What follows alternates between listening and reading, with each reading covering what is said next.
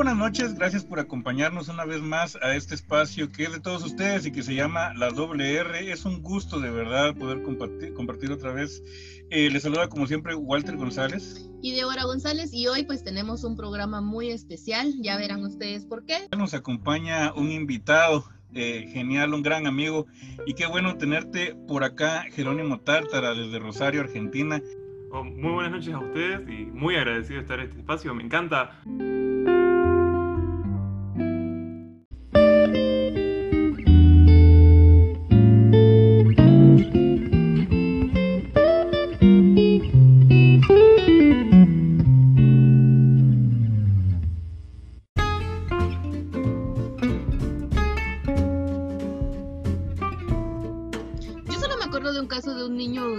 Afroamericano que lo estaban acusando de que mató a dos niñas blancas.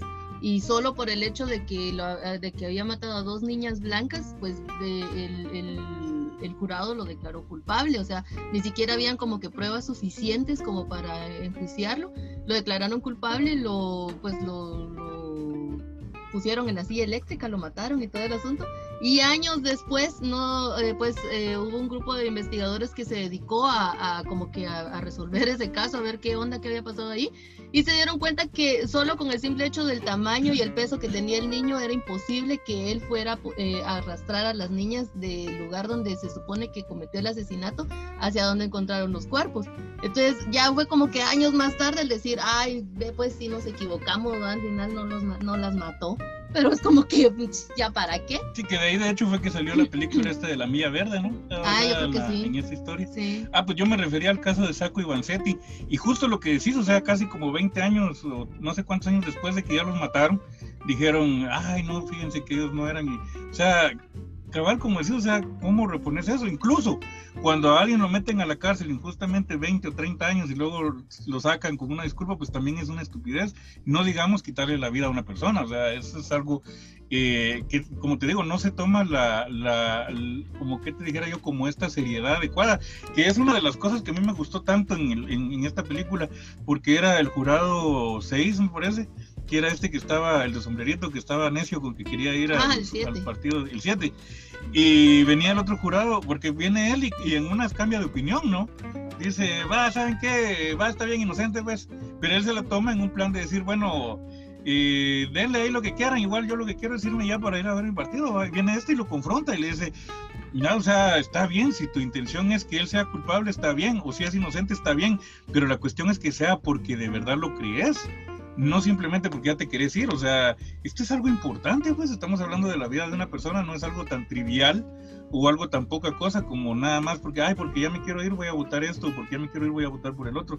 O sea, y, y, también pasa, ¿no? El hecho de tomar una situación así tan, como una cosa tan trivial, como algo que estás, como digamos una cuestión que estás viendo por televisión no tiene mayor relevancia, estamos hablando de vidas humanas, pues. Entonces esa falta de empatía, que eh, yo creo que en esta parte, no sé, pues cómo era la sociedad gringa en los 50, pero yo creo que está un poquito adelantado en el tiempo, porque ahorita es muy común eso, que por, digamos, tanto ver televisión, eh, cine y todo eso, pues ya como que se pierde un poco de la noción de la gravedad de lo que estás viendo, más allá de ser una ficción que estás viendo en la pantalla. y pasa, ¿no? Esa insensibilización, y es una insensibilización egoísta, ¿no? El pensar más que nada en mi bienestar y si yo estoy bien, bueno, ahí que lo maten o que lo dejen libre, pues ahí que hagan lo que tienen que hacer, yo estoy bien. Y bueno, lo único que quiero es ir, llegar a tiempo a mi juego de béisbol, ¿no? Es que ese es el asunto y eso es lo bonito que tiene la película, cómo ves como que las diferentes eh, eh, razones por las cuales los jurados pues toman las decisiones que toman, porque también está el, el jurado, insisto, el jurado 3 creo que era, no me acuerdo que él pues casi casi que él eh, estaba acusando al muchacho solo por el hecho de que él se sentía como que también de alguna forma traicionado por su propio hijo.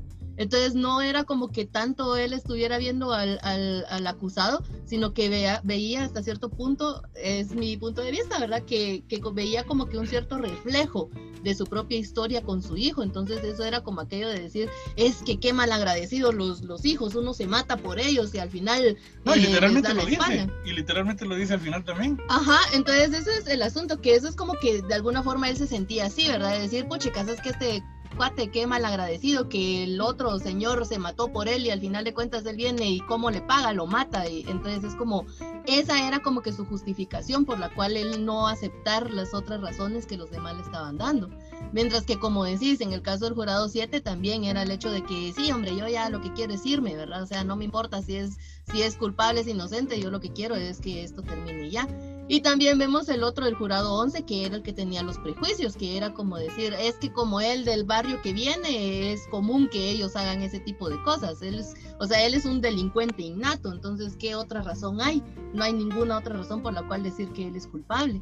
Mientras que está el jurado 8, obviamente, que es el decir, es que, pues como decís, ¿verdad? Estamos hablando de una vida humana, o sea, si lo vamos a, a mandar a la silla eléctrica, por lo menos debemos estar seguros de lo que estamos haciendo. Y si no, y si hay una, una mínima de duda de, de, de, que él si lo haya hecho o no lo haya hecho, entonces ¿por qué mandarlo a la silla eléctrica? Tal cual, tal cual. Aparte, lo, lo que más me gusta es de, de que todas la, la, las premisas importantes de la película suceden en escenas tan cortas. Tan, tan cortas, tan rápidas, y es, y es un segundo y uno las llega a captar y no se le escapa. Es como, ¿cómo, cómo hace todo esto esta gente?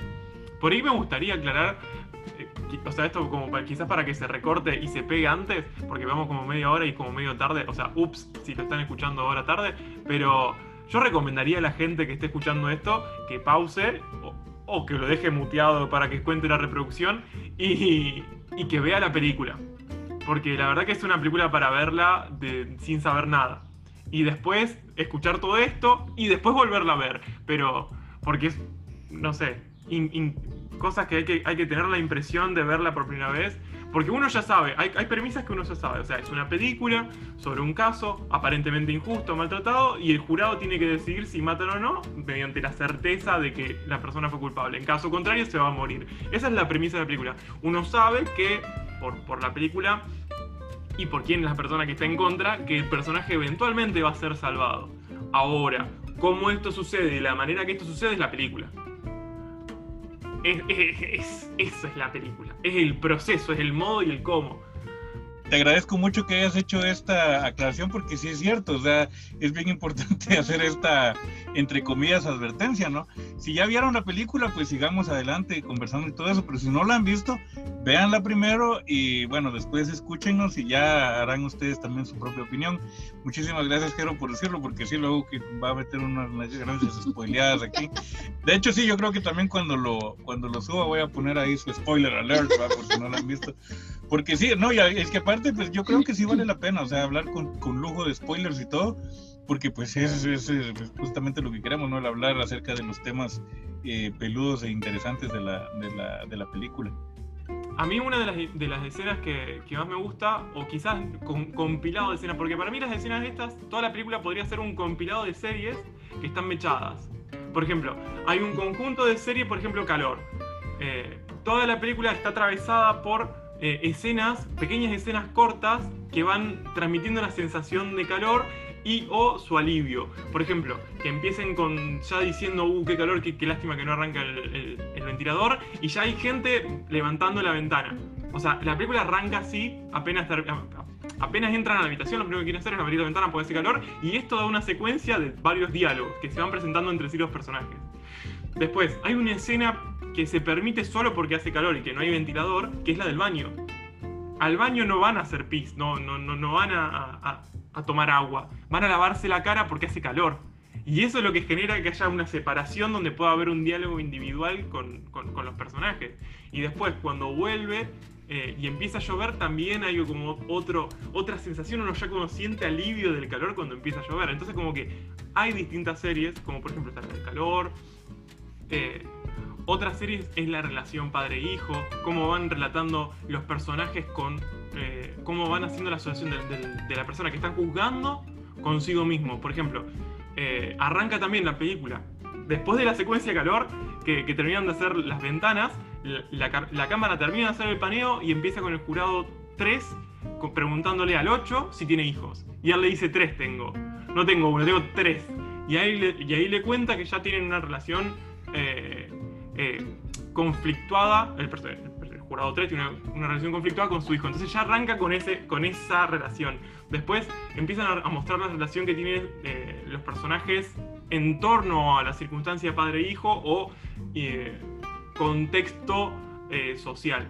Entonces como que todo el tiempo hay como miniseries que se van mechando y eso es lo que le da como dinamismo constante. Que uno está retomando algo del pasado todo el tiempo. Uno está como retomando como, uh, cierto que lo anterior, uy, cierto que hace un rato. Y, y después todo el tiempo esa conexión que te mantiene atento. Sí, y yo creo que también algo interesante que también me dijiste la semana pasada cuando estábamos platicando es eh, la precisión que hay en cuanto al guion, eh, un guion muy bien calculado, porque cabal, como acabas de decir también, hay cuestiones que pasan en un punto y luego al, al, rato vuelve todavía a brincar esta situación, porque al principio de la película, como mencionaba, sale esta explicación que da el jurado 3 respecto a la relación que lleva con su hijo, entonces si uno le pone atención y, como que le cacha se va a dar cuenta a lo largo de la película que hay en realidad una, digamos, una razón personal, o sea, se lo dicen incluso en algún punto, ¿no? Que él se lo está tomando como que fuera algo personal y lo que sucede es que para él sí lo es. Y al final cuando pues sale que él pues se saca la cartera y, y de, de, una manera descuidada, pues saca la foto del hijo y la pone ahí sobre la mesa, pues ahí como que uno como espectador debe volver mentalmente a la parte anterior para saber cuál es esa relación mala que tiene pues este personaje con su hijo, ¿no? Y entonces ahí cerrar, si ya tenía uno la sospecha, pues ahí cerrar, ¿verdad? Y cachar que sí es eh, eso, ¿no? Que hay una razón personal detrás de ello. Una de las, de las cosas que a mí me gustó mucho de la película en cuanto a simbolismos es la parte cuando viene este otro jurado y se pone a decir, pero así, o sea, de una manera vehemente, eh, que son prejuicios los que él tiene y todos los demás jurados, eh, poquito a poco todos le dan la espalda, literalmente le dan la espalda. Incluso hasta este jurado 3, que sería su, su apoyo, hasta él le da la espalda, porque se dan cuenta de que ya los argumentos que tiene son argumentos ridículos y que en realidad no tienen ninguna base, sino que está basado solamente en opiniones subjetivas, en, en, prejuicios, en ideas preestablecidas, en cosas que no tienen ningún fundamento. Ya solo es el decir, es que por el tipo de gente que es, es que por de dónde viene, es que yo los conozco y todos son iguales, o sea, una, una idea de generalizar, eh, de hablar de una manera que sonaría ridículo si no fuera porque uno sabe que de verdad la gente, eh, que sería generalizar, decir que toda la gente piensa así, pero es común que haya gente que piense de esa manera. Bueno, ahora, incluso eh, la genialidad del guionista en decir, bueno, vamos a poner el personaje contrincante del 8, o sea, el, opuesto, el, antagonista principal, como que sus motivos sean personales. Entonces él, no es racista, él no, lo quiere matar porque, porque el chico es latino o por, por donde vive, simplemente porque tiene un tema personal y propio.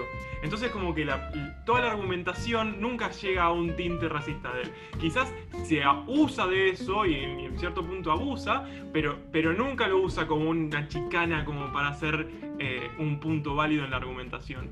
Entonces como, como nunca se da un nunca se da un argumento tan falso. Él puede entender eh, en, cuando el, el, es el, el, personaje número 10, que es el viejo, eh, cuando está haciendo como ofensas eh, racistas, como literalmente ya ni lo está piloteando, ni, está, ni la está manejando, ya es como, bueno, no, es un montón. Y los que se quedan son el 4 y el 7, que, que el 7 se queda porque ni estaba prestando atención, capaz eh, bueno, sí, claramente sí, pero, pero como que estaba como mirando a la nada.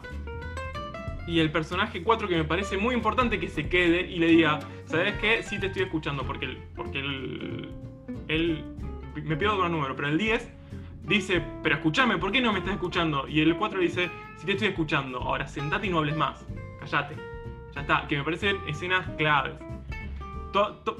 que bueno, este personaje junto con el 7 me parece que toda la, creación del personaje, todos los diálogos que tienen previos, toda la, construcción de modales que, van generando, son para estas escenas. O sea, todo lo que hizo el número 10 fue para este momento, para el momento que le dicen, ahora callate y no digas nada más. Tipo, y cuando el 7 le dicen, pero decidí porque sí o por no, todo lo que hizo anterior, tirarle el papelito al ventilador, hacer comentarios del partido, todo eso fue y colisionó en el momento de bueno, estamos hablando de una vida, tenés que saber que sí o que no, pero porque vos creés en eso, ¿no? Porque no es una boludez esto.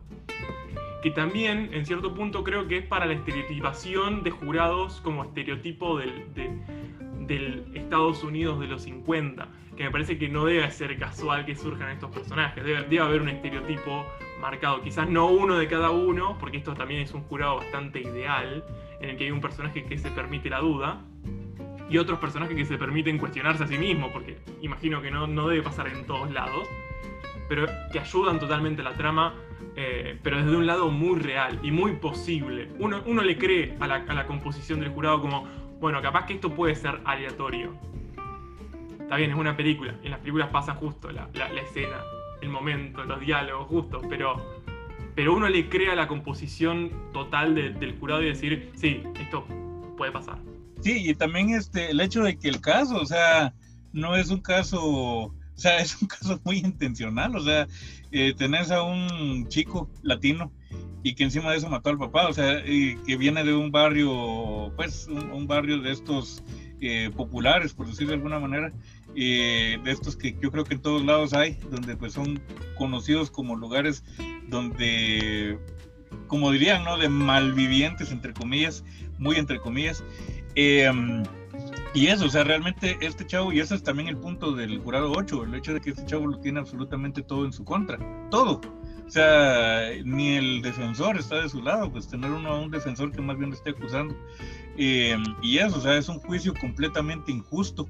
También como mencionaba Debbie, el hecho de que el jurado fue elegido casi que con la intención de que de una vez lo manden. O sea, ya este es un juicio que está hecho nada más por, por cumplir con, con la idea o la legalidad de, de, que, bueno, él tuvo un juicio, ¿no? Pero es un juicio de mentiras, o sea, en realidad es un juicio que está hecho solo para crear la ilusión, y es quizás es otro de los temas que está por ahí escondido, el hecho de que eh, al final de cuentas en estas democracias ya los procesos están hechos, y ya todo lo demás, sean juicios, sean elecciones, sea lo que sea, son solo para crearte la ilusión de la democracia, pero en realidad no existe porque ya ese resultado ya está, ya es sabido, ya se sabe en qué va a terminar pero hay un proceso que está armado, todo un andamiaje que está armado, nada más para con la intención de crear la ilusión de que, de que existe la, la, la, democracia, que existe el poder del pueblo, ¿no?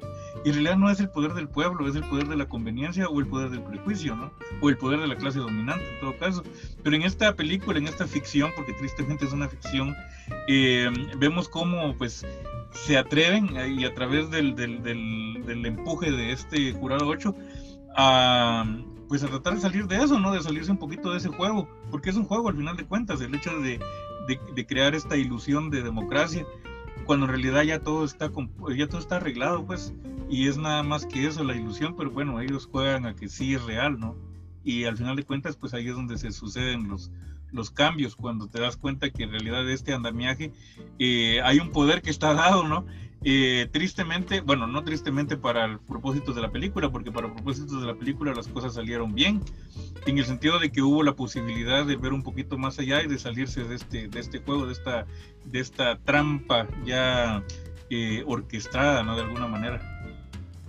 Yo no sé si creo que el jurado para la película estuviese arreglado. No sé si creo puntualmente eso, porque me parece que sí hay una representación de toda la sociedad en el jurado y sí me parece que es amplia. Está el, el, calculo que si hubiese sido un jurado arreglado no hubiese estado el arquitecto. Eh, pero pero me da la sensación de que no está arreglado la idea de este realismo de que sí, sí creo que son 8, eh, 8 12 personas que no se conocen. Sí, sí le creo esto, sí te doy la, la ventaja de la duda, decir, ¿sabes qué? Pueden ser, ojo, parece bastante, o sea, es muy casual que justo una persona de cada grupo, cada cosa, como que esté representando, es muy casual, pero bueno, tampoco es de cada grupo, como decíamos al principio, son 12 hombres blancos adultos, pero, pero da la sensación de un sampleo, al menos quizás no, no por, para hacer la justicia, sino como para el desarrollo del personaje. Aparte también hay un hombre pobre, vamos a ponerle pobre, entre comillas, que es el hombre que habita el barrio, que casualmente es el que permite decidir que, una persona que sabe usar un cuchillo no lo haría así. O sea, como que tampoco es casual, este, permite a la trama. Sí, lo que sucede es totalmente cierto. Eh, yo lo que creo es que es, intencional porque digamos es común también como lo que pasa por ejemplo con a veces cuando hay personas que siendo del mismo grupo no le son fieles a su grupo. El hecho de decir a alguien que viene de un barrio pobre Eh, pero él, bueno, lo que quiere, y ese es el caso de este jurado, él lo que quiere es como esconder, entre comillas, su basurita debajo de la alfombra, como, porque él por eso se irrita, ¿no? Cuando le dicen, es que la gente de ahí, él se enoja, ¿no? Porque él así como, ¿por qué estás hablando? Que no sé qué, porque se la toma personal, porque la cuestión es eso, ¿no? El, tratar de defender su identidad y decir, no, es que eso no es así, o, lo estás entendiendo como no es porque no venir de ahí, ¿no?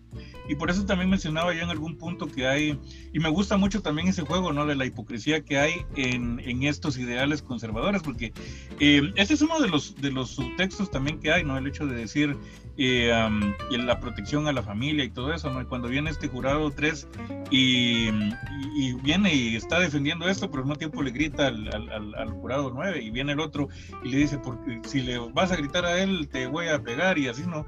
O sea, vemos cómo es que eh, esta pasionalidad por la defensa de los de los derechos tradicionales, pues al final de cuentas atropella los mismos derechos tradicionales, ¿no? las mismas ideas tradicionales. Entonces es como que si ellos mismos se ponen zancadilla.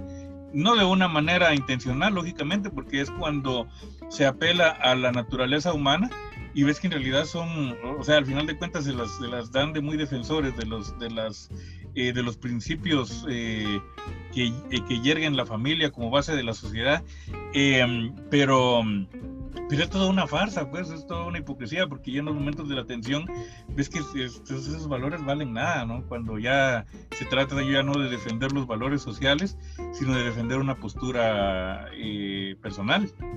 Sí, en, cierto momento, para el, para el, jurado 3, eh, se convierte en cierto punto la defensa de, su postura como culpable. Quizás, eh, o sea, es todo partiendo de que para él es personal, pero se lo toma a tal punto como personal que él quiere que todo el mundo vuelva a, pensar que él es culpable. Y, en ese querer que todos vuelvan se lo toma como una competencia y a ganar por ganar. Eh, por su postura. Porque ganar por ganar le implicaría a él poder mantener su postura de comodidad de no aceptar que tiene un problema con su hijo. Entonces como que hay una, una competencia que se va volviendo en la argumentación que se genera como una especie de debate entre los culpables contra no culpables. Y, y este, culpable contra no culpable, también como va agrupando a los personajes y van volviendo como, eh, va haciendo como estos dos bandos eh, que permiten un diálogo y un debate constante entre dos personajes. Que de hecho es muy interesante cómo genera los, los, como, vamos a decir, como cabecillas de, de cada bando, que sería el 8 y el 3, y como los subgrupos que se van generando en torno a esto van debatiendo entre sí. Y por ejemplo, teniendo el 8 al 9 como el primer representante, como el primero que lo apoya, como el primer defensor del 8, y después viene el, el, no me sale el nombre, el número, pero el, el, que viene de los suburbios como el tercero que se suma al grupo y como que también es el tercero en ranking de jerarquía del grupo que defiende el grupo. Entonces, cuando están teniendo un diálogo entre el grupo de los que lo, lo creen no culpable con los culpables, si están debatiendo el 8 con el, con el 3, después se hace una subdiscusión entre el 9 y el, y el, y el 4, que es el lógico, el, que hace los comentarios lógicos internacionales. Y cuando ellos terminan de debatir, empieza un debate con el, con el de los suburbios, con el viejo racista. Y entonces como que están todo el tiempo haciendo ese tipo de conexiones bajo subdivisiones jerárquicas y me parece increíble. Y por momentos también se cruzan, no necesariamente son esos los diálogos que hay, pero, pero me parece muy interesante cómo se va haciendo esa jerarquía y se va manteniendo esa jerarquía en los dos grupos y cómo va manteniendo una relación. Y cuando tienen que haber un apoyo dentro de un grupo y una comunidad, no es casual quién responde y no es casual quién da la constatación. Algo que, que me parece muy clave también en relación a este género de debate es que el 8, que es el, de la postura de no culpable, eh, o, como no tiene la certeza de que sea culpable, decide algunos debates ni meterse. Hay algunos debates que decide cederlos. Dice, bueno, está bien, me parece que tu punto es válido y como me parece que tu punto es válido, me va a callar la boca, ok, tenés razón. Y por el contrario, el que es opuesto, el que es el 3, eh, decide contestar todos los diálogos posibles. y es más, hay diálogos que ni está participando y empieza a gritar de la nada porque no se pierde un debate ese muchacho. Y como que también genera este antagonismo tan de Jin y Yang. Sin embargo, algo que rescata la película que me parece hermoso, que esto ya es como el spoiler final, pero Cuando termina la película, los últimos que quedan son el 8 y el 3. Y el, y el 8 le pone el, saco al 3 y dice, ¿sabes? Somos todos amigos, no pasa nada, no te lo tomes personal, esto para salvar tan solo la vida de una persona inocente. Y como que le pone el saquito y se van todos amiguitos y, y se van. También casualmente, al final de la película, se genera este último diálogo entre el 8 y el 9, donde se dicen los nombres por primera vez. Estuvieron dos horas hablando y peleándose sin saber los nombres. Eh, y, después que se van esto, ya se van.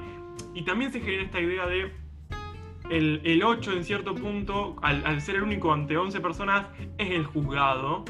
Es como si fuese esto una película de, de, justicia en cierto punto se vuelve el, juzgado y el, el, viejito, el 9, que le da el, voto de confianza, se vuelve en su, abogado defensor. Entonces como que termina el juicio y, el, como el cliché de las películas de juicio es el abogado defensor saludando al, inocente, diciéndole muy bien, mucho gusto, ya estás libre. Y este, y este diálogo, este mismo diálogo sucede pero con el viejito y el 8. Entonces me parece increíble esta película. La amo. No sé, eh, son todos estos detalles, son todas estas boludeces que se van sumando y que no son ninguna boludez y van todas haciendo como un poquito, un poquito, un poquito y hay que estar atentísimo a todo para poder verlo. Sí, y es que eso le comentaba ya Walter también que me parecía muy, muy interesante el hecho de que, y muy bien hecho el diálogo y el, el guion de la película, porque no es como que hubiera un, un personaje principal, sino todos tienen sus momentos, eh, pues ahí sí que también como decía Walter, tenía sus, tienen sus diálogos con el cual brilla cada, cada personaje. Y cada uno obviamente tiene su propia personalidad y uno llega a conocer a cada uno de estos personajes, a cada uno de los jurados. Y muy interesante eso que decías, la verdad es que no lo había, no lo había visto de esa manera, de verdad que había así como que diálogos así eh, pues interrelacionados, ¿verdad? De uno, de un, jurado con el otro. La verdad es que sí, bastante, bastante interesante.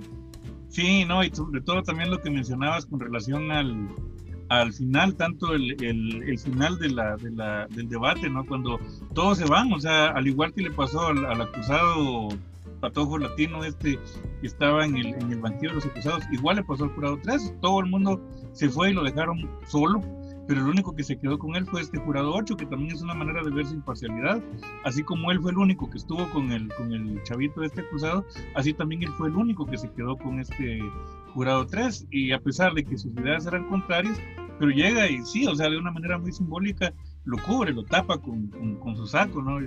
ahí no lo abraza, pero casi como si lo abrazara, ¿no? Entonces es un simbolismo muy lindo, ¿no? Esta, esta cuestión de pensar que independientemente de que estés de acuerdo, que no estés de acuerdo, lo que sea, pero son humanos, ¿no? Y ese yo creo que es el primer rasgo eh, que tienen en común y sería como que un rasgo muy primario, pero al mismo tiempo un lazo fuerte, ¿no? El hecho de, bueno, somos humanos y estamos aquí en este mismo lugar como iguales, ¿no? Entonces, quizás es eso también lo que a veces sucede, que es que cuando alguien tiene esta cuota de poder, el hecho de poder ejercer un juicio, pues ya eso lo pone como en una sensación de estar en un lugar más alto y ver al otro con, condescendencia, mientras que él, la intención era verlo siempre dentro de la horizontalidad y ver al, otro como un igual, que es, eh, yo creo, esa relación que hay ahí y la parte que falta, pues que hace falta, que, que, siempre falló durante todo el proceso, que no salió en la película, lógicamente, pero en toda la película falló esa falta de empatía y que quizás al final de cuentas es también uno de los temas que, que están allí